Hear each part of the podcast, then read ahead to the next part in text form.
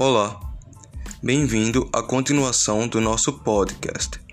Eu me chamo Anderson, sou aluno do curso técnico em enfermagem pelo Instituto Federal de Alagoas do campus Benedito Bentes e hoje falaremos sobre dicas que podem ajudar crianças e adolescentes que estão passando pelo processo de perda e também falaremos sobre ações que possam ser tomadas é, em relação a, a pessoas que estão passando por esse processo de perda também.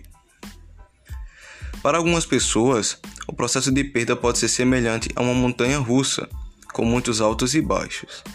Não se preocupe se em algum momento do dia você sentir melhor ou pior. O enfrentamento da perda consiste justamente nessa oscilação de sentimentos. Alguns dias talvez você se sinta mais conectado com a perda e em outros momentos irá se conectar com a vida adaptada na nova realidade.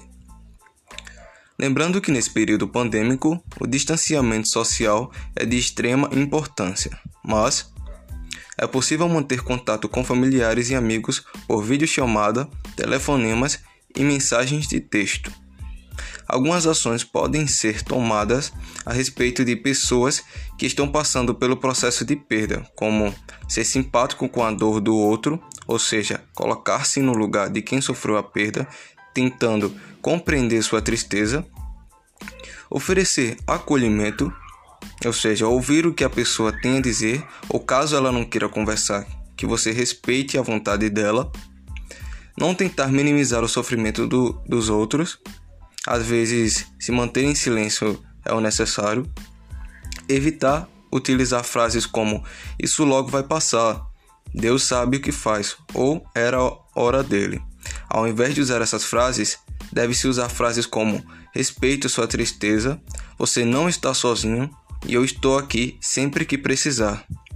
Alguns cuidados podem ser tomados para que o processo de perda não altere a homeostase do indivíduo, como cuidar do sono, ou seja, evitar grandes alterações na rotina do sono.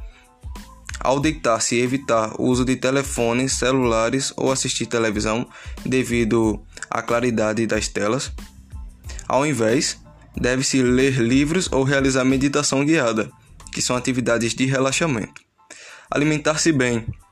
O apetite pode aumentar conforme o estresse sofrido. Deve-se prestar atenção ao apetite. Procure não pular refeições ou exagerar em alimentos ricos em gordura ou açúcar. Tente manter o equilíbrio. Realizar atividades físicas. A prática do yoga, de treinos e de aulas de dança são exemplos de exercícios físicos que podem ser praticados em casa.